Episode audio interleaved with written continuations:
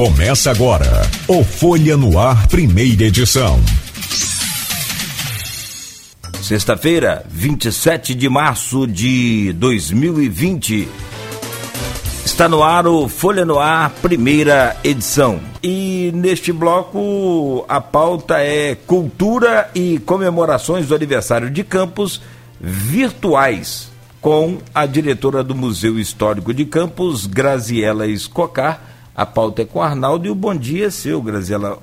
Prazer recebê-la aqui. Bom dia. É um prazer estar aqui com vocês, sempre falando um pouquinho e de cultura, agora de, de um novo jeito, né? Tivemos que nos reinventar. Pois é, Graziela, amanhã, né? Amanhã a Folha FM completa um ano. É né, verdade, mas, verdade. Né, tamo, estamos um Claro. ano no ar aqui, quinta-feira, 28 de março de 2019, começamos o programa. Né, e como é no bissexto, sábado, agora 28 de março, teríamos nossa comemoração, o show do Zé Ramalho, que foi adiado devido a essa questão do, do- essa pandemia. E, e também tomamos essas, essas providências junto com a organização, né, a equipe da Axis que estava organizando, Isso. organizando o show. E amanhã, mais importante historicamente, é essa questão de campus 185 anos da elevação de vila à cidade. Só que as comemorações amanhã, até mesmo pelo, por esse momento social, vão ser um pouco diferentes do que eh, todo mundo está acostumado. Né? Qual é a programação para amanhã, para os 185 anos de campus? Então, é, é, um museu vai preparar um, um quiz cultural e histórico através da sua página no Facebook e no Instagram, que a gente vai falar um pouquinho sobre esse processo histórico, que na verdade a gente aproveita essa data do 28 de março para até desmistificar, porque justamente se tornou o aniversário da cidade. Mas Campos é muito mais antiga. Quando a gente fala de Campos, a gente falar só de 185 anos, né? Não cabe realmente. Então a gente vai mostrar que existem outras possíveis datas aí para a gente comemorar ou, ou pelo menos registrar isso como algo importante, assim como São Paulo e Rio de Janeiro, que comemora, eh, enfim, 400 e 300 anos, a gente tem mais de 367 anos de história, né? Então, o museu vai fazer de uma forma eh, diversificada e interativa, vai fazer essa, essa, essa chamada online né, para a população ali testar até seus conhecimentos sobre a história e a cultura do município. Né? É uma forma ali. É, para alguns, pode parecer algumas perguntas um pouco bo, eh, bobinhas, mas para a grande maioria da população, até testar seu conhecimento, eu acho importante ali. E também aproveitar esse momento em que as mães, a galera está toda em casa, a família está toda em casa, então ali aproveitar, é, interagir com os filhos, enfim, a família vai poder participar como um todo. E o Arquivo Público Municipal também está preparando uma live ao vivo com o historiador e professor Carlos Eugênio Soares, né, que vai falar o que comemorar né, no 28 de março, que também é, um- é- é a mesma situação, a gente está desmistificando esse 28 de março, né? Então eu acho importante todo mundo que estiver em casa e tem que estar em casa, né, acompanhar é, e testar seus conhecimentos, ficar por dentro da nossa história. Então é um momento realmente que a gente teve que se reinventar. É, não, é, não é nada novo, é a partir mesmo do que tem feito outras instituições culturais. O museu só está seguindo o que outros museus acabam fazendo visita virtual.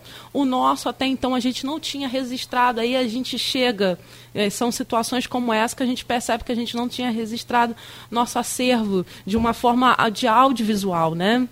Então a, a gente sentiu a necessidade de, de reunir a equipe, também não, não é todos os funcionários do museu. É, sou eu e mais três funcionários que a gente se reuniu uma vez na semana e fazer essa gravação, porque não adianta só também é, fotografar o acervo ou filmar o acervo. A gente também sentiu necessidade de contextualizar com a história local, né? Explicar né, esse acervo. Então a gente tem feito essas gravações. É o guia virtual também. Né? Um guia virtual, isso bom. aí. Uma mediação, na verdade, hoje, né, que a gente costuma falar. É, eu vou falar um pouquinho mais eh, com você sobre essas questões que, eh, que a cultura tem adotado durante esse período de quarentena, mas você tocou num ponto que eu acho fundamental, que é essa, esse erro, no meu ponto de vista, que as cidades nossas aqui cometem de comemorar é, a elevação à categoria de cidade. Porque São Vicente tem mais de, de 500 anos, porque é a Vila de São Vicente, que era a nomenclatura à época né, das cidades.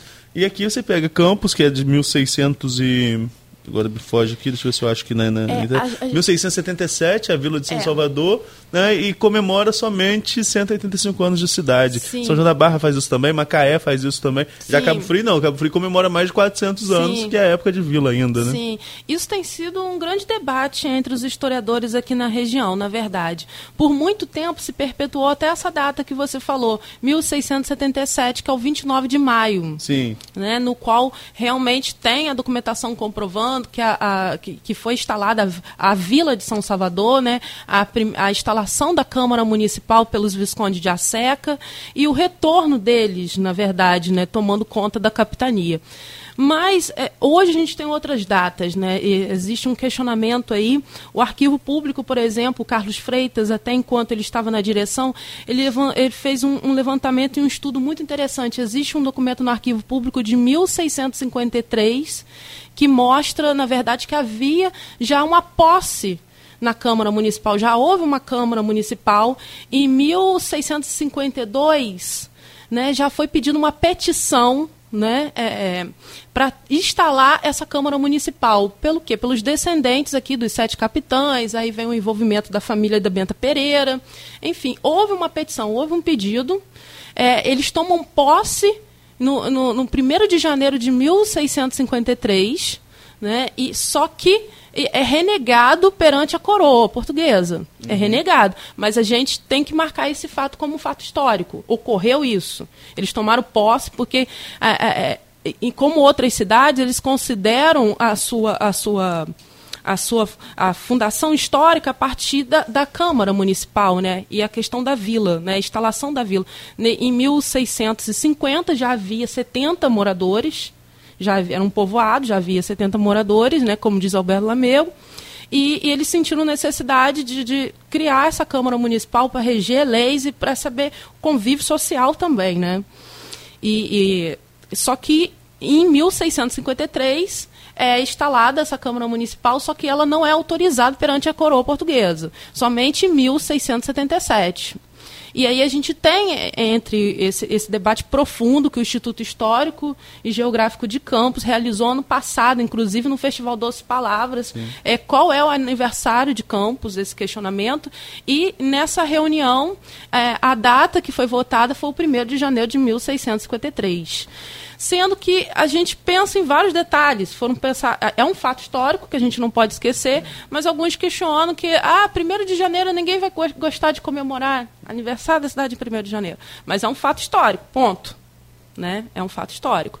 Então existe, é, ainda não foi decidido, foi dec é somente essa reunião pelo Instituto Histórico, ainda não passou ainda pela Câmara, enfim.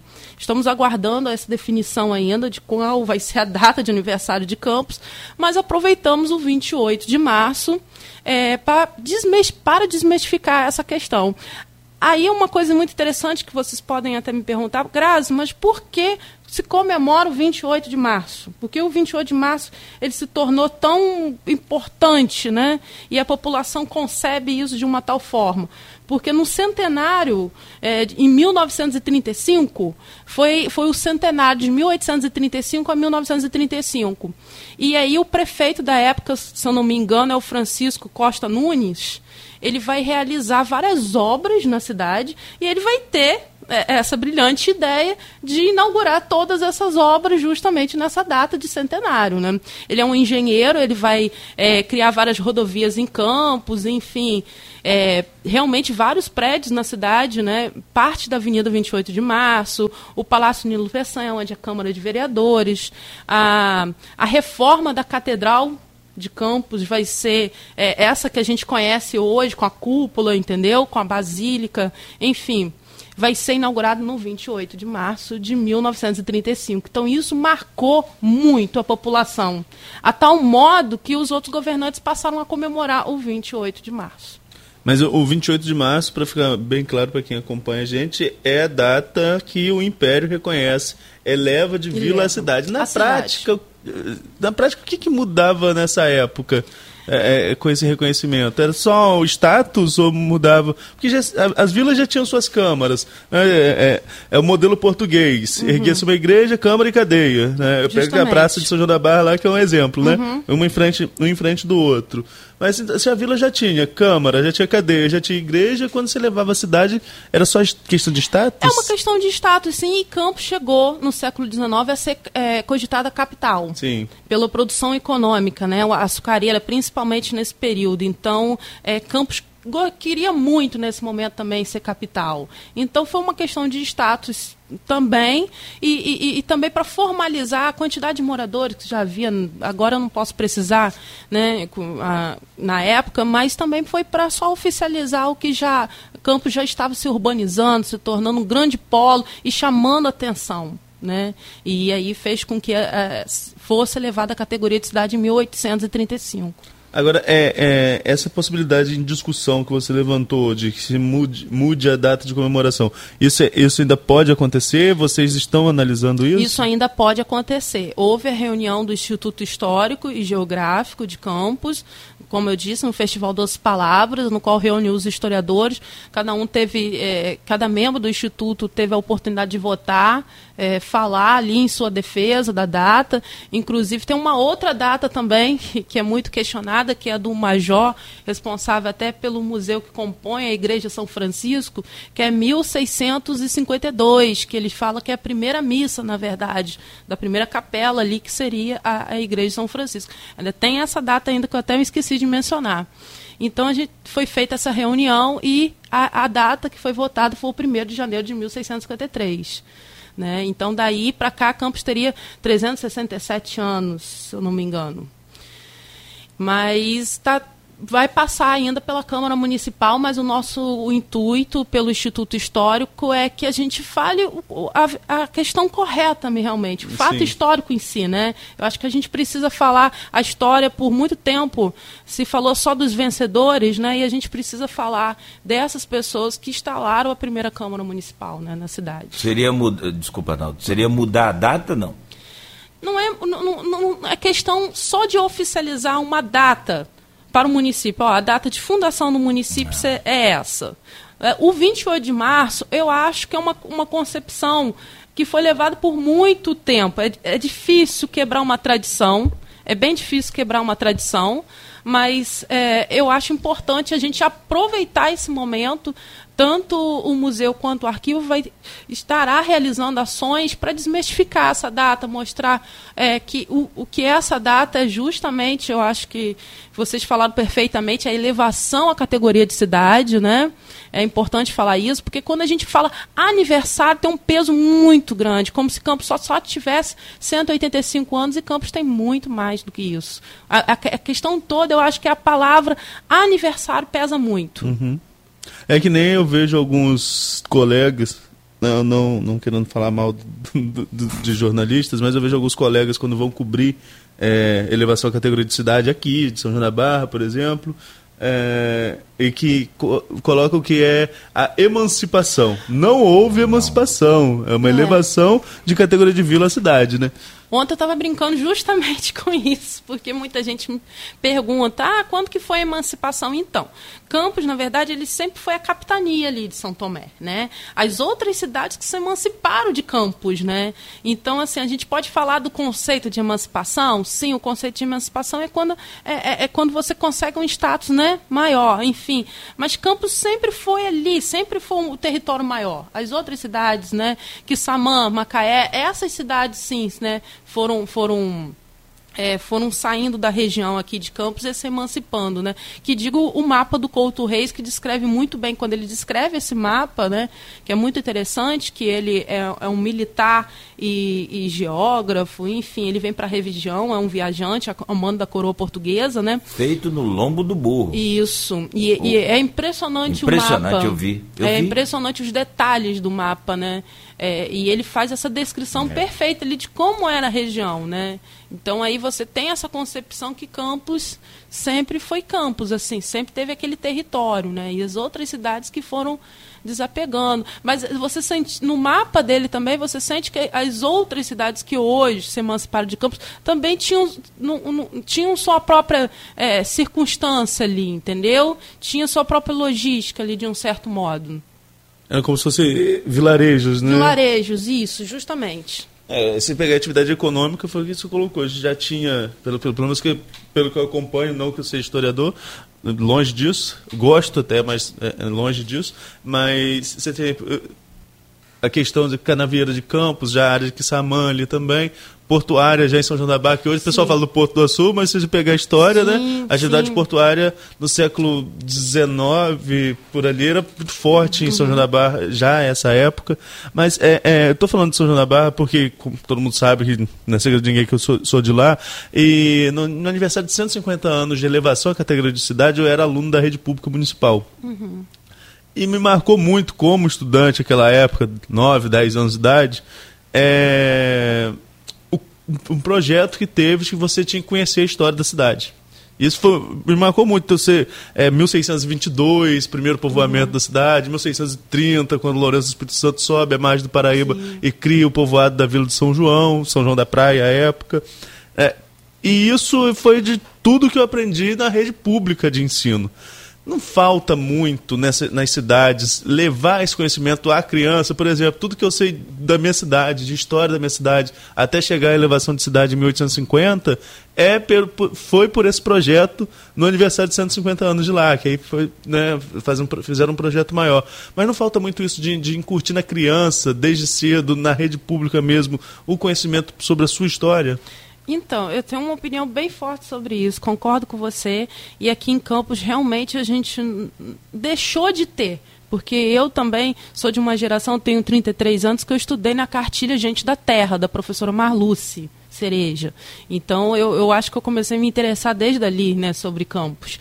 E, e, e tinha esse conteúdo em sala de aula, tanto e era transversal para todas as outras matérias, né? para geografia, para história, para português. Sim, sim. Era, trans, era um, é um conhecimento transversal.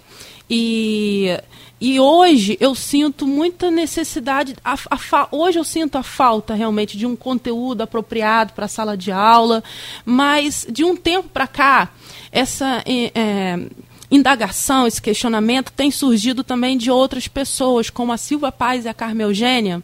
Elas realizaram um, uma coleção, que é um, uma coleção de livros paradidáticos sobre a história local a partir de lendas. O primeiro livro foi o Rural Pansudo no qual é, ele não circula, digamos assim, na rede municipal, mas ele está à venda para quem quiser eh, ter esse, esse livro para os filhos, enfim.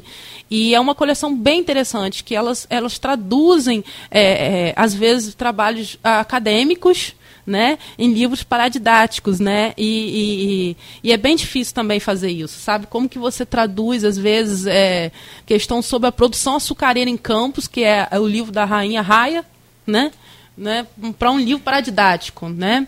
Mas aqui em Campos, eu, eu costumo até dizer, quando eu dava aula para os meus alunos, que a gente sabe muito mais sobre a história universal de outros países, digamos assim, e não sabemos do Brasil e muito menos da cidade onde a gente habita. Né? Eu, eu já tive alunos que nunca se perguntaram, tive um depoimento de um aluno, ah, Grazi, nunca me perguntei porque eu moro numa cidade chamada Campos Goitacazes. Então, olha só, então eu acho que é preciso fazer um trabalho de educação patrimonial e isso falta muito. Hoje a educação patrimonial ela está extracurricular. Uhum. Né? Gostaria muito né, que ela fizesse parte realmente do currículo escolar, né? que ela fosse realmente uma disciplina uh, colocada pelos professores. E aí, como ela é extracurricular, eles colocam isso como uma visita ao museu, uma ida ao arquivo, né, com outras atividades e, e acabam não preparando de certo modo o aluno para isso, né? E acabam e a gente tem um, um, uma peça fundamental dentro da escola que é o animador cultural, que eu acho que o animador cultural ali poderia trabalhar perfeitamente com a educação patrimonial, né? Que a educação patrimonial é essa alfabetização acerca da cultura, da história do seu município, né? Você questionar a sua herança realmente e a preservação da sua identidade. Há um desígnio, se me permite, há um, um, A gente precisa fazer um intervalo, mas só uma colocação. Não sei se você concorda. Eu até escrevi outro dia, sou fraco com esse negócio de escrever.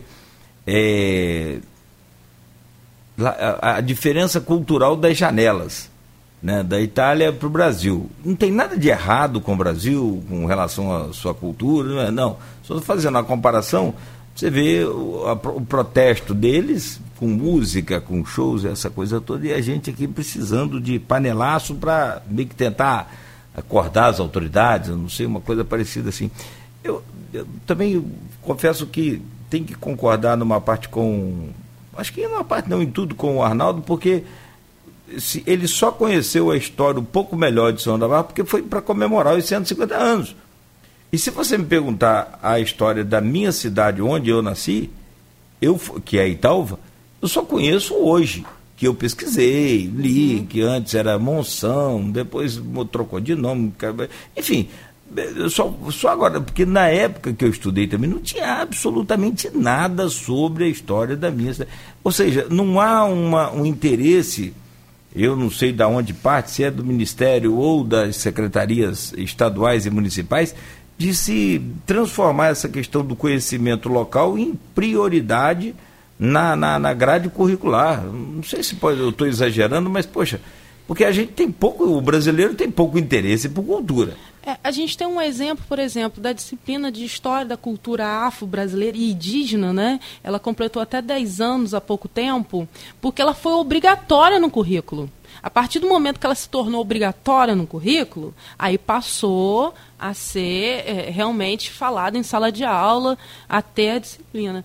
Agora, a educação patrimonial que abrange a história regional, que abrange esse formato né, de, de, comunicar e de informar esse conhecimento acerca realmente do nosso patrimônio, tudo que valoriza o nosso patrimônio e identidade, ela deveria estar como obrigatória e ela é extracurricular. Então, até hoje não se cumpre muito essa função não se cumpre muito essa função. E acaba se deixando para momentos como esse, como o Arnaldo falou, em comemorar um, um, um, momento histórico ali, até porque tem outro envolvimento da cidade como um todo, outras programações, né? mas é importante é, de ser falado em sala de aula.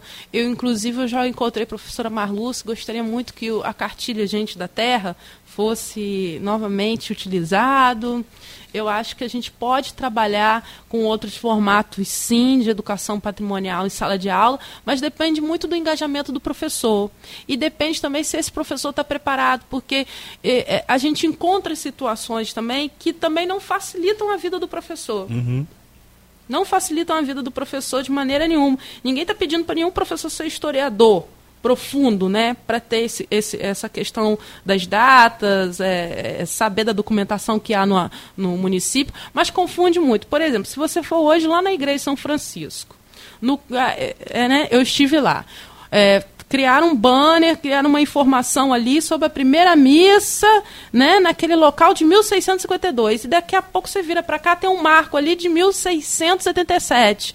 E daqui a pouco você pega um, um, um site, alguma coisa, e você vê a foto na, dali da, da Igreja de São Francisco e tudo mais, e Campos comemora 185 anos. Isso acontecia muito. É, isso acontecia muito. É, sabe? Então você pega datas assim aleatórias e junta tudo e fala para o professor: Campos está comemorando 185 anos. Então se torna uma bagunça. Então, por isso que o Instituto Histórico e Geográfico tem essa intenção de formalizar isso, até para a gente passar um conhecimento correto, porque vira, enfim. Né? E até pouco tempo a gente tinha um material muito bacana, né? Que era lá do, do sul do país, eu acho. É, daquela. Vinha. A, a prefeitura comprava aquele material contando a história lá das, das, uhum. da região sul, né? Da região sul. A gente tem tanta riqueza na nossa cidade em relação a patrimônio material e imaterial, que tudo voltado realmente para a história local, que eu acho que a gente tem que valorizar e falar nisso, né? É nesses momentos agora, por exemplo, de isolamento em casa, né, que eu acho importante a gente recordar um pouquinho do nosso passado, resgatar nossas origens, conhecer que Campos não é a primeira epidemia que Campos passa. Justamente. Né? Nós tivemos é. aí, se a gente pegar a gripe espanhola, hum. né, um número de, de mortos gigantesco em Campos e outras epidemias também. Agora, e, e, outra coisa, né, a história se repete muito.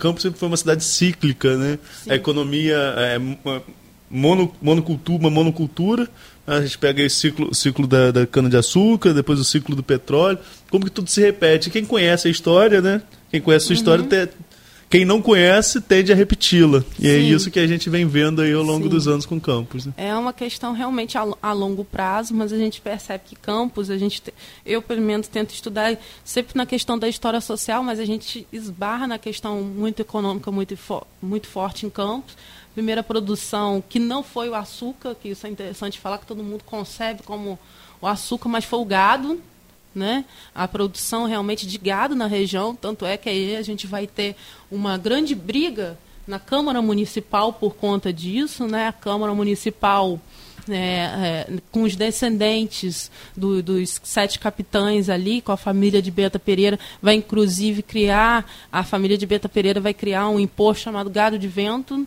que é hoje muito popular, que é quando uma pessoa pega um animal que está na rua, alguma coisa, e cuida na sua propriedade, depois o, o dono vem resgatar e você tem que pagar um imposto sobre aquilo, né? E a Câmara Municipal é, é, dos Viscondes de Aseca, que eram donos da capitania, não gostaram nada disso, né? Então interviram também desse modo.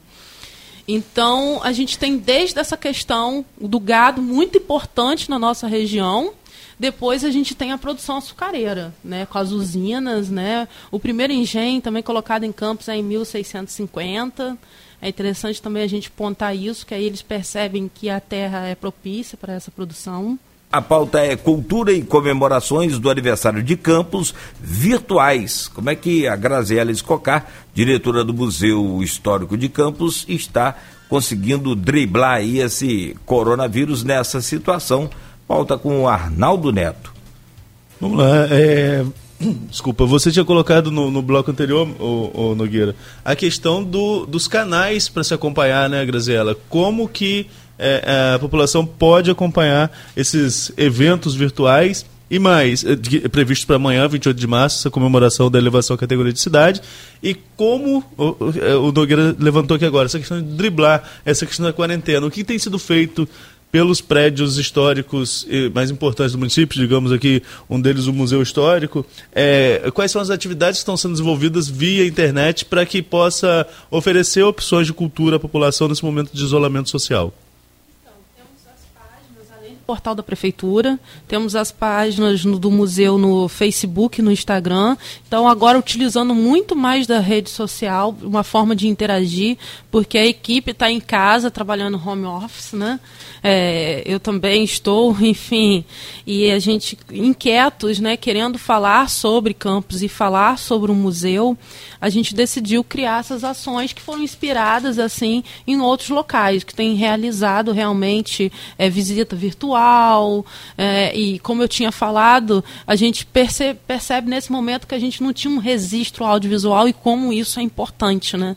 Então a gente começou a fazer, a gente se reúne uma vez na semana mas também não é uma reunião com todos os funcionários, não, tá? São três funcionários no máximo e a gente vai ali falar sobre o acervo, né? Grava um vídeo que a gente também é, pensou em vídeos curtos, eles não passam de dois minutos realmente, porque a gente acrescenta o vídeo ou a foto e mais a pesquisa que, que, a, que o estagiário, enfim, realizou sobre aquele objeto para contextualizar com a história de campos, né? Então a gente tenta o máximo possível gravar esses vídeos, essa, eh, tirar foto, registrar do acervo e, e falar na rede social, né? Postar, utilizar muito mais esse mecanismo de comunicação no qual a gente utilizava, mas era assim, para uma divulgação ou outra, agora muito mais, sendo muito mais utilizado. E outros canais, o museu também acabou criando é, ano passado o WhatsApp, né? Porque a gente percebe que ficou uma forma muito fácil das professoras agendarem sua visita ao museu, né? Porque a gente sabe que é um aplicativo né, que é o mais popular, eu acho, no Brasil, e, e, e, facilitou muito mais o nosso agendamento. Então, a gente tem é, esse telefone de contato do museu e a gente vai realizar amanhã é, esse quiz histórico falando sobre a história do município, com perguntas e respostas, no qual toda a, gente a família... já deu até algumas dicas aqui de respostas. Pois é, pois é, a gente já deu algumas dicas. E o interessante também é porque a equipe do museu vai estar o tempo todo, amanhã, no sábado, realizando live, sabe? Realizando vídeos ao vivo, dando dicas desse, desse, desse quiz também. Então não vai estar tá só as perguntas ali, a gente também vai estar tá interagindo dessa forma. E. E o arquivo público também vai estar realizando um vídeo ao vivo com um convidado especial, que é o Carlos Eugênio Soares, né? uhum. né? Professor e historiador, muitos conhecem por aí, teatrólogo, né? E é, escreveu várias peças de teatro também, fez um trabalho incrível com o Fernando Rossi, né? E, e ele vai estar falando um pouquinho sobre o que comemorar nesse 28 de março, né? E eu acho interessante que a gente teve que se reinventar, né? É na dificuldade que a gente cria mecanismos, né? Eu acho importante também que o grupo cultural da cidade ele está inquieto, né? Inquieto nesse sentido de continuar fazendo sua arte, né? Não é só o museu e o arquivo, eu percebo também que outros agentes culturais do município têm feito vídeos, enfim, ao vivo, chamando a atenção para se continuar, né? Até para a gente ter uma vida saudável, por mais que a gente esteja enfrentando essa dificuldade atual, mas para a gente continuar psicologicamente bem, né? Sim, sim, acho que é importante. Hoje tem até na, na capa Folha 2, por exemplo, uma cantora que está fazendo a apresentação de sacada. Tá aqui tem... a Dani Soares. Exato, uhum. exato. E, e, tem outros também, né? A gente fica às vezes. É. É, é Aliás, é... voz e. Desculpa, Arnaldo, voz e violão aqui, sim. caprichou, é, é completo. Pois sim. é. Pois Dani é, Soares leva alento a moradores da Pelinca. Tem, e tem outros artistas que estão fazendo shows em, em locais mais fechados e transmitindo via rede social. É, um grupo também cultural da, da, lá da minha cidade fazendo é, sketches ao vivo pelo, pelo Instagram. Enfim, tem várias opções uhum. aí né, pra, durante esse período de isolamento. É até o pessoal do Silvano, né? É, é, é. Sou muito fã lá do pessoal de São João da Barra, do pessoal de artes cênicas lá. Parabéns, Silvano, se estiver nos escutando. Silvano, Silvano tem uma, mas, Longa história dessa você, questão. Você deu, passou o canal ou não ouvi, desculpa. Ah, então, os canais são o Instagram ah. do museu, que é Museu Histórico de Campos. O Instagram é só botar lá no, no Instagram. Sim. E o Facebook, que é um, um, nome mais longuinho, que é Museu Histórico de Campos dos Goitacazes. Não tem o um que perder. Aí a gente tem a, a logozinha que a gente costuma chamar uhum. é, biscoitozinho. Um biscoitozinho, a logo, uhum. na cor vinho, que está lá. É uma logo redondinha. E vocês podem interagir, entrar em contato, perguntar. E além do WhatsApp, que deixa eu passar aqui, que eu sempre esqueço o número, que é o DDD 22 98 17 50 616. 98 17 50 616. Qualquer dúvida pode entrar em contato também pelo WhatsApp. É, vai ter essa chamada, talvez às 9 horas da manhã, esse vídeo ao vivo, chamando a população, convocando, fazendo esse convite para participar do quiz histórico. O arquivo vai estar realizando esse vídeo também ao vivo às 10 horas da manhã. Acho muito importante o tema que o arquivo está trazendo para se falar, né, principalmente com o professor Carlos Eugênio Soares. E depois o museu vai continuar com, com essa interação até às 17 horas, né? Sendo que meio-dia a gente vai lançar também no, no Instagram e no, e no, Facebook um novo vídeo. E esse vídeo é até em comemoração ao 28 de março, que é um vídeo que a gente tá, que a gente fez a gravação, na verdade, ali na sala do século XIX, que foi o período que a vila foi levada à categoria de cidade, né? Então a gente vai falar sobre a produção econômica, onde a gente tem a coleção de moedas, a gente tem os tipos de açúcar também. Outro vídeo também que vai ser muito importante, que a gente vai lançar nesse dia, é o do Rossini Reis, que é o coordenador do setor educativo no museu, que ele fala sobre os instrumentos de suplício, porque a gente não pode esquecer dessa mão de obra né, que abasteceu esse mercado, né? né que foi a mão de obra escrava. Né? Sim. Sim. E vai, vai ser nesse período do século XIX que vai ser a maioria da população é negra, né?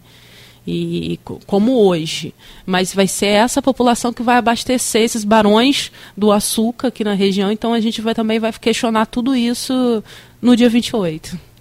Agora, a gente está falando muito da, cultu da cultura local e eu queria saber a sua opinião sobre a valorização da cultura. Como que você...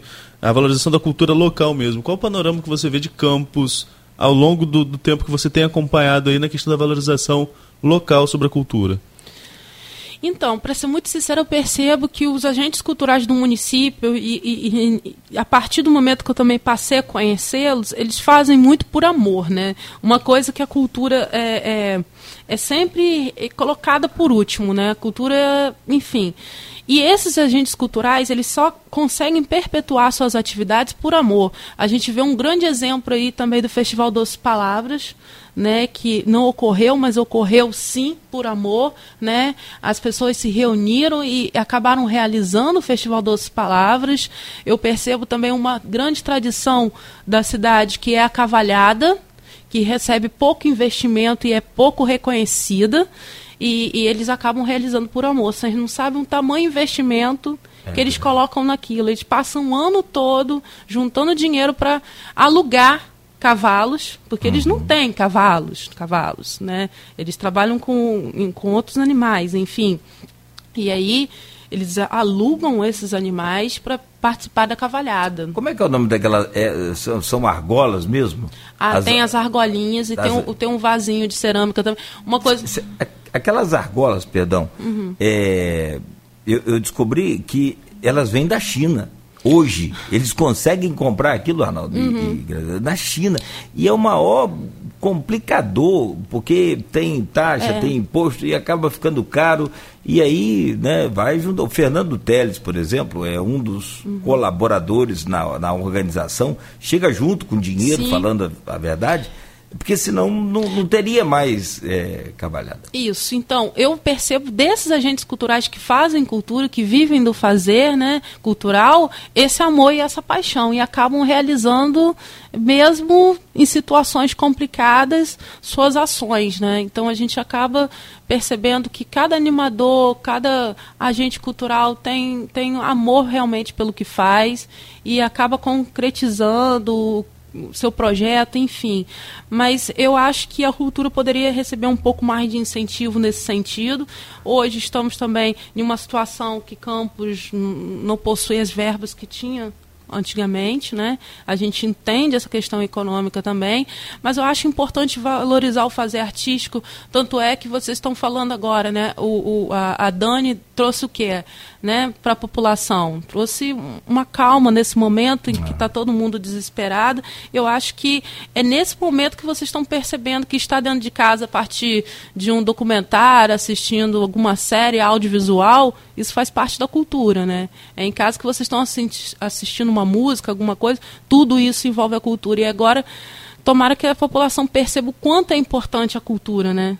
O quanto a cultura precisa fazer parte, né? da nossa vivência. Que também a gente, é, é, eu sendo, sendo muito sincero aqui, a gente quando tem uma peça no Teatro Trianon, uma comédia de alguém que vem de fora, você vai ao teatro, o teatro está lotado. Agora, quando é uma peça de uma companhia local, muitas vezes a, a, a população não, não se atenta a isso. Né? Então, a, nós temos uma produção cultural forte, temos. mas falta fazer com que a população se integre a isso. Sim, né? sim. E, e, isso passa muito pelo conhecimento de base, né? pela, pela, pela, pela pela formação do, do, do, do, cidadão lá na base, como a gente conversou no, no, bloco anterior. Eu acho que tudo isso aí agrega a questão da educação patrimonial, sim. Eu acho que quando a gente fala de educação patrimonial, que a gente fala sobre a nossa história, a gente fala das nossas bases, a gente fala do, do, de quem produz. Então, realmente, eu acho que você falou uma coisa muito importante, quando alguém vem de fora com uma produção né, artística de fora, acaba chamando mais atenção do que uma produção local, mas ainda assim eu percebo que a produção local ainda chama muito atenção. A gente percebe, por exemplo, eu sei que o teatro de bolsa é um teatro de menor porte, mas é, as peças é, da trilogia de Fernando Rossi lotou o teatro, e tanto é que ele está voltando com a trilogia, né? Por conta da procura, né? Então eu percebo também que tem essa, essa, essa questão forte e eu percebo que hoje também as pessoas estão indo mais à procura dessa produção local. Acho que ficou um pouco abandonada em alguns anos, né? E foi o que eu disse, eu acho que também os agentes têm se reinventado, têm criado outras formas, têm divulgado seus trabalhos também, e, e, e, e inserindo nesse campo também virtual, do qual eu estava há pouco tempo assim eu me inseri o básico, agora passei a me inserir muito mais, e a gente percebe que tem um público ali que é uma nova geração né? E que a gente precisa divulgar para essa nova geração também, participar desses novos meios, né? O que o quiz histórico do museu nada mais é o que muitos youtubers acabam realizando no, nos seus canais, né? Então, inspirados também nessa questão de interação social, né? De seguidores e tudo mais, a gente está realizando esse, esse quiz histórico, né? E eu percebo que essa, essa, esses agentes culturais também do município estão se adaptando, estão buscando essa nova nova geração. O Fernando Rossi acabou realizando uma ação no, no museu do qual ele levou vários alunos da rede pública, por exemplo, para se falar com o professor Arlete sobre mulher, o avesso da mulher. Então foi muito interessante essas ações. Você levantou um ponto em uma das respostas falando sobre a cultura escravagista de Campos, né, uma das últimas cidades a, a de fato abolir a escravatura, é, até mesmo por essa questão do, do, do, uso da mão de obra escrava para a questão da cana-de-açúcar, que a gente já citou aqui também. Campos manteve aí alguns pontos interessantes que outras cidades tentaram esconder, por exemplo, o Pelourinho, né, Campos mantém ali no, no, no calçadão, onde, né, enfim, a fase tenebrosa da história do nosso país, e não só do nosso país, tivemos aí muitos países também tiveram essa cultura escravagista. Agora, e as pessoas para conhecer essa história de Campos? Né? Porque eu estou falando aqui, sem te lembrar o monitor campista, você tem anúncio de capa de, de, de pagando para resgatar escravo. Né? As pessoas não conhecem muito, muita gente não conhece muito essa história de campos. Mas ela está disponível e onde? Vamos esquecer um pouquinho esse período de quarentena, que estão isolados. Uhum. Vamos ver depois. Quem quiser conhecer essa história de campos, qual o principal caminho para conhecer, sobretudo desse período ali do, do Império, quando Campos, como você mesmo colocou, chegou até mesmo a ser cogitado como capital do Estado? Uhum. Você falou uma coisa muito interessante, Arnaldo, que é a questão do Pelourinho. Me incomoda muito as pessoas sentadas no, no entorno do Pelourinho, elas não sabem o que, que aquilo ali se trata. Né? Ah, é, uma vez eu perguntei, elas, ah, eu acho que é um chafariz quebrado. e, né? Enfim, tem muito disso, né? Que é um marco realmente da fundação da vila e também uhum. utilizado para castigos corporais dos escravos e está ali no coração da cidade e poucas pessoas sabem sobre ele, né? E as pessoas convivem com ele, isso que é o mais impressionante. É, é, então, falando sobre essa questão escravista da cidade, eu acho que a gente precisa notar vários pontos na cidade. Um, uma, uma vez uma aluna do IFE, de, até de licenciatura em teatro, me perguntou uma coisa muito interessante. É, quando a gente fala de patrimônio material e imaterial, é, o que tem que retrata patrimônio material em Campos voltado para a cultura afro. Né? E aí a gente só encontra, sabe o que? O Pelourinho. Se a gente parar para conceber, eu estou falando de patrimônio material, então é esse monumento. E que traz consigo uma carga que a gente, sabendo da história dele, né, que era para castigos corporais, enfim, então, como que, como que a cidade ela, ela marca essa questão realmente é, da aristocracia rural e essa questão com, com peso realmente em cima dos escravos.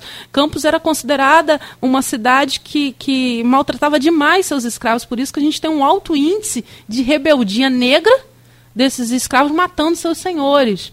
É, no ano passado a gente realizou no meia-noite no museu o assassinato da Ana Pimenta, né? Que nada mais é que ela foi morta, na verdade, pelas suas escravas, né? Pela forma como era, era as escravas eram maltratadas, enfim. E foi interessante porque o caso foi julgado ali no prédio onde é o museu, que foi o tribunal do júri, né? Então, eu acho que tudo isso precisa ser falado e não é uma, uma história que a gente precisa esconder para debaixo do tapete. Eu acho que a gente precisa revelar a história de Campos em todos os seus detalhes. Mas você me perguntou outra coisa do, do Pelourinho e foi. Não, é, é, é onde está para conhecer? Você falou essa ah, questão do tá? museu, para você conhecer realmente a, a, a, a história escrava desse momento, é, digamos, escravagista do, do, do, município de Campos, que foi muito forte, sobretudo no uhum. período do Império, né? Então, a gente tem um museu com essas ações também, porque o museu, ele, a gente não quer ser só um museu vitrine, o museu quer ser vivo, né? Então, a gente acaba realizando ações de interação, realmente, como Meia-Noite no Museu, outras ações realmente que o museu levanta, como uma forma de interação com o público. E, e vocês também podem consultar o arquivo público municipal, que tem essa documentação, o monitor campista foi até agora registrado como patrimônio da cidade há pouco tempo, né? Foi o vereador Fred Machado, né? que fez esse registro na Câmara Municipal. Finalmente, a gente pensa assim, nossa, o quanto que o monitor campista tem valor e o quanto ele é importante somente em 2020 ele é registrado como patrimônio, né?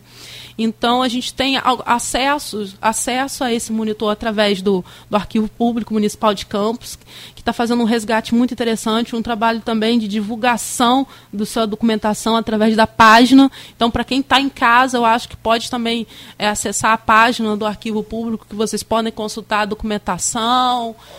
Qual o endereço lá? Arquivo Público Municipal Valdir Pinto de Carvalho, que é uma homenagem até ao nosso historiador Valdir.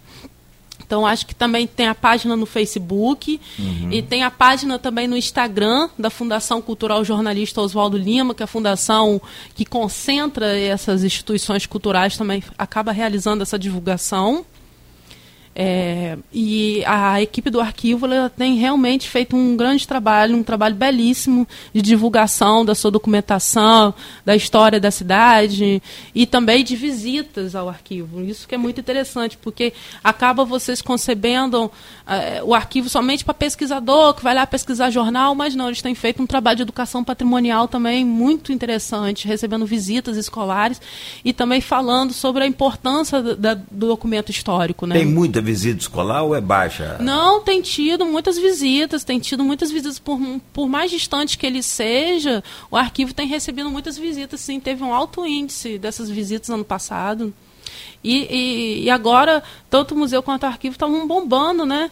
Aliás, a gente estava com a, Aquela menina, a diretora do, do museu, do, do, do, arquivo, é fantástica até convidar para que ela venha aqui uma hora com uhum. o Aloysio também, com o Arnaldo, porque mais dedicada à área da história também. Uhum. E é, Rafaela. Sim, sim. Faz um trabalho lá excepcional. Sim, então o arquivo tem, tem feito esse trabalho muito interessante de agendamento das escolas, que mostra também que a distância não, não, não existe, na verdade, quando você quer fazer algo, né? E o arquivo tem feito esse trabalho bem interessante mesmo. É, são 8h32. Uhum. A gente vai ao intervalo agora, né, Nogueira? Só registrar aqui que os comentários do Edmundo Siqueira, ele, enquanto a gente falava sobre a cavalhada de Santo Amaro, que é uma expressão cultural incrível, o Campos tem também uma tradição no laço, com um tipo de laço específico de nossa região, inclusive com uma associação estruturada para manter essa história viva, a ALC, Associação do Laço Campista é, que surgiu, a, o Laço Campista surgiu a partir da atividade campeira de lida com gado, criado solto extensivamente no ambiente de Restinga da Baixada Campista. A, a, a região realiza festas desde 1968. Então são vários aspectos culturais Sim. que a gente pode estar levantando Sim. aí. Vamos, vamos lá, na volta a gente conclui. E queria no, no, próximo bloco, Graziela, a gente falar um pouquinho do cenário nacional, nessas mudanças que tivemos na questão da cultura, mas também do, do, do aspecto local de uma forma mais ampla. Sobretudo uma mudança recente que vejo de, de forma muito positiva, que é um representante da sociedade civil à frente do Conselho Municipal de Cultura, né? O quanto uhum. que isso modifica a questão de perspectiva, porque muitas vezes quando você é vinculado ao poder público, não é o caso de todo mundo, tem pessoas que conseguem trabalhar poder público, mas manter sua posição firme em determinados assuntos, mas acho que você se desvincular, desvincular Sim. a presidência do poder público é um fato importante. Hoje, com a presença da diretora do Museu Histórico de Campos, Graziela Escocar, é a convidada de hoje do programa e a pauta é com o Arnaldo Neto. Vamos e lá, a gente. Você estava tá... contando as histórias. Essa coisa do intervalo é fantástica. Intervalo a gente né? conta várias histórias, né? É. A Graziela estava contando sobre, sobre mudanças na questão cultural, por exemplo, falando sobre a cavalhada, não é isso? É, é, quando vocês falaram da cavalhada, eu ia falar, mas acabei esquecendo. É, tinha uma tradição na cavalhada que eles têm uma trave, no qual eles fazem a questão do jogo da lança, bem medieval realmente, né?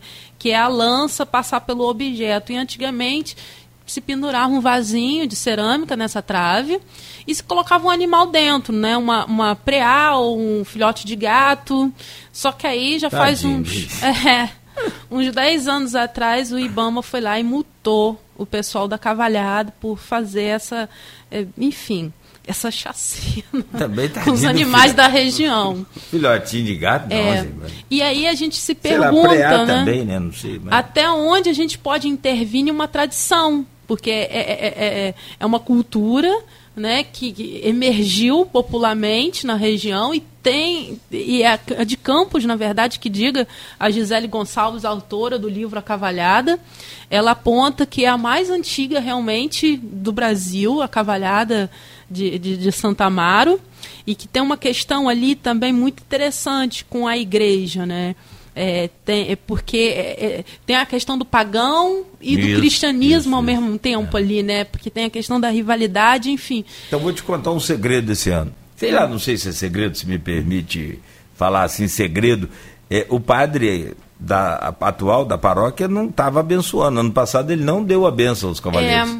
É, mas esse ano eles iam pedir a benção lá. É bem complexa essa, essa relação deles Depende ali. Depende do, é. do, do padre. Você, é, Porque... Se a gente for pensar essa relação de igreja, do profano do sagrado, é muito complicado mesmo. Orávio, Orávio Campos Soares, um, um importante Sim. agente cultural, né, Orávio falava na época da faculdade que a festa de Santo Antônio de Guarulhos acabou, entre aspas, depois que separou o profano do sagrado. Acabou com a festa de rua e manteve só a festa religiosa. Então, agora você pegar uma pessoa que é devota e que participa de todos os eventos religiosos e falar um negócio desse, a pessoa é. fica chateada. Sim. Que a festa não acabou. É. É, mas é um, a festa do Santíssimo Salvador também, muita gente faz comentário Sim. quanto a isso. Enfim, é, a relação profano sagrado, desde a Grécia, não é uma é. relação muito, muito simples de se lidar, né? É verdade, mas é, e a cultura tem que acaba tendo que se reinventar nesses momentos, né? Assim como o, os cavaleiros da, da Cavalhada de Santa Mara tiveram que colocar outro objeto para fazer um barulhinho no lugar do, do animal ali, né? Então a, a cultura passa por esses momentos de se reinventar. Então mais uma vez a gente está passando por um momento crítico, né? E que os agentes culturais da cidade estão pensando e e acabam realizando ações para se reinventar. E, e eu acho que, digo assim, 2018 para cá foi um momento muito importante culturalmente para a cidade, porque surgiu muitos coletivos culturais na cidade. Né? Muitos, loca muitos espaços alternativos Sim. de cultura. E, de repente, a gente tem essa questão de, desse momento agora, do coronavírus, no qual obriga o isolamento social, né? O isolamento, enfim, mas in, interação continua. É uma reclamação de, de costura, é cultura custar caro. E o brasileiro não tem muitas das vezes o dinheiro para comer, quanto mais para cultura.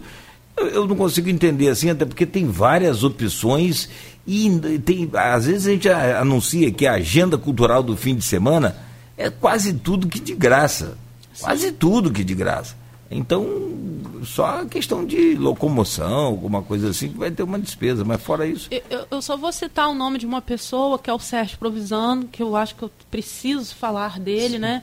Que ele, ele esteve muito comigo ali no museu. Ele, eu até disse que ele comprou batalhas, né?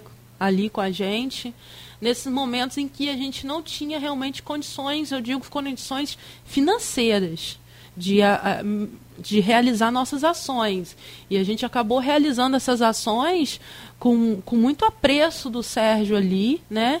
O Sérgio, por exemplo, ele foi um, um design gráfico que ele criou a logomarca do Meia-Noite no museu. Ele, ele se reunia com a gente para entender e montar esse conceito, né? Porque a gente não queria, era Halloween, a gente não queria de modo um Halloween, a gente queria trazer um conceito regional, né? Tanto é que a gente realizou no dia 2 de novembro, né? Que é o Finados brasileiro.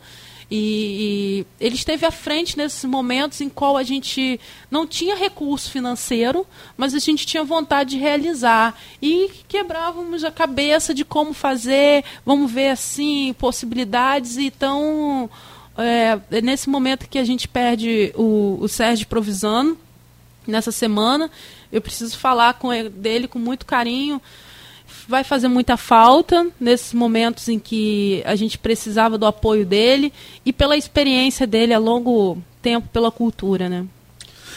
Sim, acho é, é um registro importante e um reconhecimento também, né? Acho isso, isso, isso, é muito justo. E a cultura tem isso de reconhecer os seus. Acho que isso, os grupos culturais reconhecem quem, quem às vezes, até que durante, a vida, as vaidades podem até se chocarem, não, não que seja o caso, mas que há um reconhecimento da, da, da participação de todo mundo, isso todos os agentes culturais têm isso. Tomara que o, os outros segmentos façam do, o mesmo, né? porque reconhecer o outro é muito importante. Existe sim uma vaidade enorme no campo, eu acho que pode dizer até que na área cultural acho que tem uma vaidade até maior ainda. É. Mas... A artista que não é vaidoso é artista, né? É. mas a gente tem que reconhecer o trabalho dos colegas e, e, e torcer e estar tá ali junto. E nesse momento eu acho que é até um momento de mais união, prestigiar, né? E estar tá presente e informar realmente todas as ações que estão ocorrendo na cidade.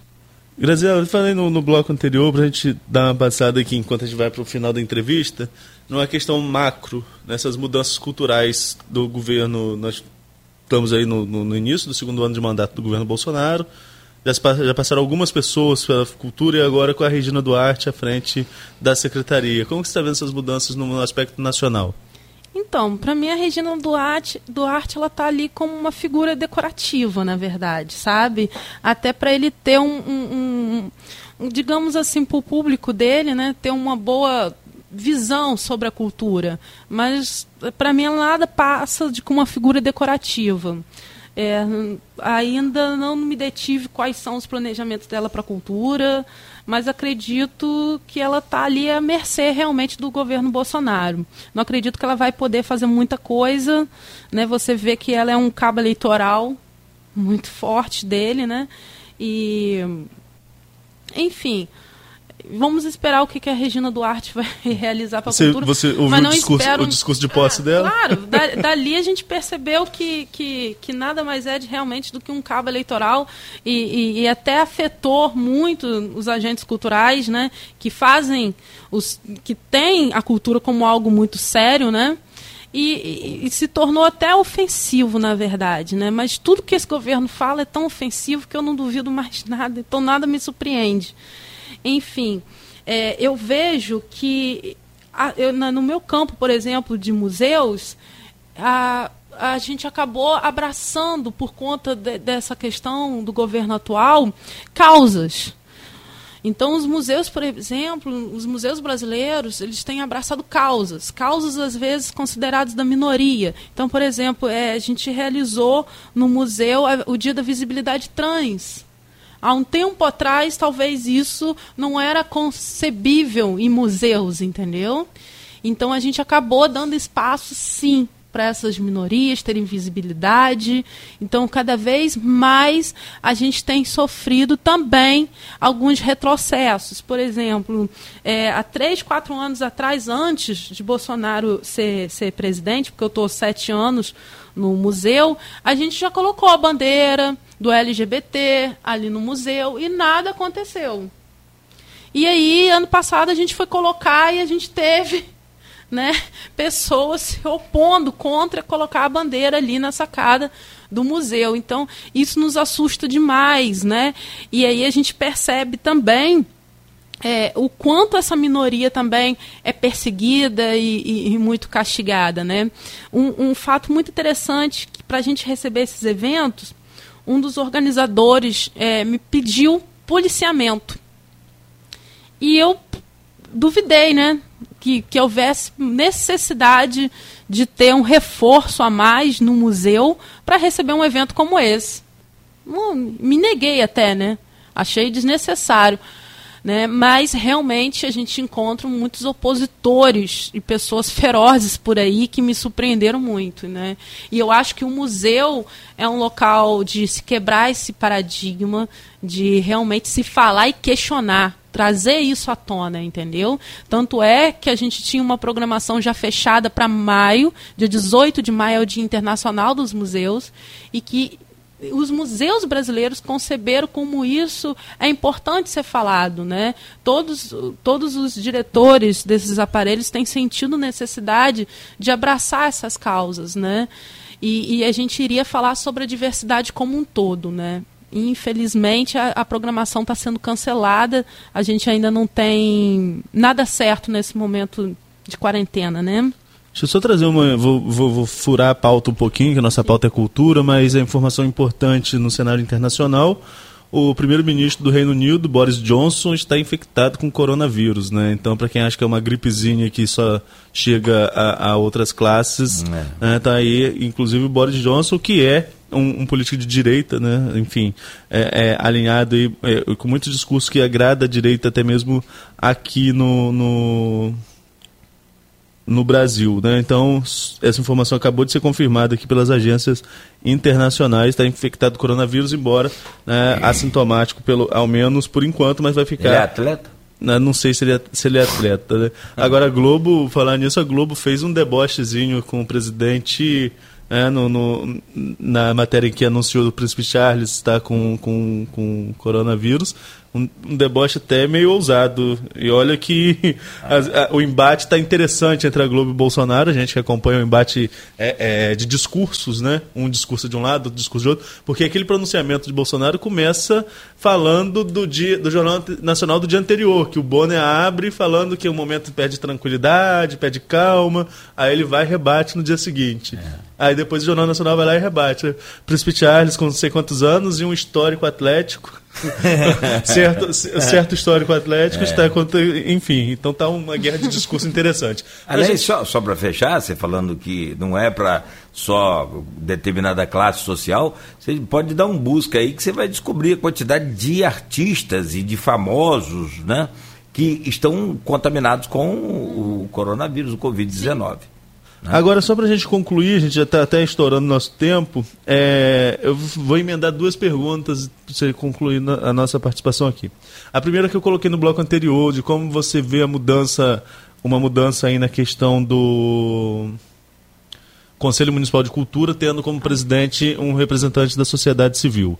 E a segunda, eu queria que você falasse de uma forma até não, não muito aprofundada, resumida, de como você está vendo a política cultural da gestão Rafael Diniz e o que você acha que falta acontecer, sobretudo nessas questões de prédios históricos da cidade, falando sobre a, é, o centro. E agora me fugiu o nome aqui do Palácio da Cultura aqui, que uhum. é uma promessa antiga. Como que você está vendo a, a, movimentação cultural dentro do governo e qual a sua perspectiva agora para esse último ano desse mandato? Perfeito. Então, é, Marcelo Sampaio está à frente do Conselho Municipal de Cultura. E, e, Marcelo Sampaio, ele é bem enfático, né, para quem conhece a figura, né? E realmente é um desafio, né, ter um representante da sociedade civil ali. E eu percebo que ele tem muita boa vontade, ele está acompanhado do seu vice também, que é o Ronaldo Júnior, um rapaz novo, mas também inquieto nas questões culturais da cidade. E eu vejo com bons olhos, né, na verdade, ter um, uma, uma, um representante na presidência da sociedade civil. Né? Até porque, eh, por muito tempo, o, se considerava ter, quando era presidente, o presidente era do poder público, né, considerava-se é, que tinha uma posso dizer assim, uma articulação interna né, de jogos de interesse. E agora é, há uma transparência mais, maior né, sobre isso. É, a gente só tem se prejudicado enquanto conselho é, em questão das reuniões, porque, por exemplo, a gente já estava discutindo a questão do Fundo Municipal de Cultura, que é uma verba destinada ao conselho, para o conselho decidir se vai realizar editais, como que vai distribuir isso para a cultura e aí a gente acabou encontrando essa situação agora do coronavírus. E também a gente tem a questão do sistema municipal de cultura que é a lei e que a gente estava num conselho a gente estava revisando esse sistema municipal de cultura porque tem muitas coisas ali que a gente precisa rever né? É, o, o se o conselho é deliberativo ou só consultivo né? Até que ponto o Conselho de Cultura intervém realmente na, na política municipal? Né? Então, tudo isso estava sendo debatido. Nesse momento, o, as últimas reuniões já estavam separando por grupos, por câmaras técnicas. É, eu faço parte da Câmara Técnica de Patrimônio e a gente ia discutir o que a gente quer mudar em relação ao patrimônio histórico da cidade. E, infelizmente, a gente passou agora. Né, precisamos esperar ver como que vai ficar a situação para novamente se reunir ou Marcelo pens Sampaio pensar na possibilidade aí virtual também, Marcelo. Fica a dica, né? Para a gente não deixar também de fazer reuniões do Conselho de Cultura por conta da situação. Acho que a gente também pode se reunir virtualmente, continuar Sim. falando sobre as câmaras técnicas e a gente também teria uma conferência municipal, né? Uma nova conferência municipal esse ano Enfim, a gente precisa muito ter esse sistema municipal prontinho, fechadinho, até para a gente saber direitinho quais as ações tomar dentro do Conselho Municipal. Até onde o Conselho Municipal de Cultura pode ir. Quais são os limites, o, o que ele pode intervir realmente. Então, a gente precisa de uma um, dessa lei aceita, né? E para a gente reivindicar através desse sistema municipal de cultura. E em relação ao patrimônio da cidade, a gente já perdeu muita coisa na cidade. É, já teve um prédio agora mesmo é, próximo ao museu, no qual é, eu tenho uma ligação afetiva, né, de passar sempre ali com o Alberto Torres e a Barão de Amazonas, né. Ele acabou é, caindo, literalmente, né. E é mais um exemplo é, que o proprietário às vezes é, esquece desse bem ou não tem realmente condições financeiras de arcar, porque a política também de tombamento no Brasil, ela está ao mesmo tempo um pé à frente, mas um pé atrás. Uhum. Tomba-se o patrimônio, mas você também não investe financeiramente nele. Então, como preservar? Então, a gente também tem que se colocar no lugar do outro, né? Que, o, que é o herdeiro desse bem. Será que ele tem condições de preservar esse patrimônio? Então, assim, às vezes a gente olha lá, o proprietário deixou cair, mas a gente também precisa se colocar no lugar do outro. O que eu acho é, covarde, que eu posso falar aqui, são proprietários, herdeiros de casas, como na 13 de maio, e que derrubam os prédios na calada da noite para construir estacionamento. E isso eu acho muito covarde desse, desse herdeiro, entendeu? Porque você, se o prédio está registrado como patrimônio histórico, você deve preservá-lo. Se você não tem condições para preservá-lo, a gente até entende. Mas você demolir para pensar em, em, em lucro, né? enfim, que é o que mais ocorre na cidade, e Campos já foi indicada como segunda cidade do país pela arquitetura eclética, dos seus prédios, né? E poderia ganhar turisticamente com isso, sendo uma cidade histórica, mas infelizmente cada vez mais a gente acaba perdendo é, é, esses registros da nossa cidade. Nogueira? Perfeito. 8h57. Fechamos por aqui? Fechamos. A sensação de que cumprimos um pouco o dever, não só pela questão da cultura, como também importante lembrar o motivo também dessa entrevista, o aniversário de Campos amanhã. É, tem coronavírus. A da vila é. categoria é, de cidade. Sim, é, sim. Vai ficar essa polêmica aí até definir a data. Mas é. não vamos deixar de comemorar o, o, dia de amanhã, né? Com certeza. Agora, é, e mesmo com toda essa questão do coronavírus, aniversário, do, né, elevação da, da, da de da Campos, vila, da categoria vila, de cidade. a Isso. categoria de cidade. Obrigado. Prazer estar aqui com vocês mais uma vez, um abraço, obrigado, sucesso lá para você e, e para seus companheiros de trabalho. Arnaldo, obrigado, querido. Bom final de semana. Bom fim de semana para você. Vai dar para descansar? É, nem tanto, porque a gente está de plantão no final de semana também. Né? Eu já estou de plantão até a Páscoa, todo final de semana. Olha, é, a gente vai. A gente aproveita o verão aí, faz, faz troca com os colegas para folgar mais no verão, e quando acaba o verão tem que trabalhar quase todo final de semana, né? É, mas, enfim, time, é. a gente já está um pouquinho acostumado, mas não é exploração de trabalho, foi troca que eu fiz com os colegas durante o verão.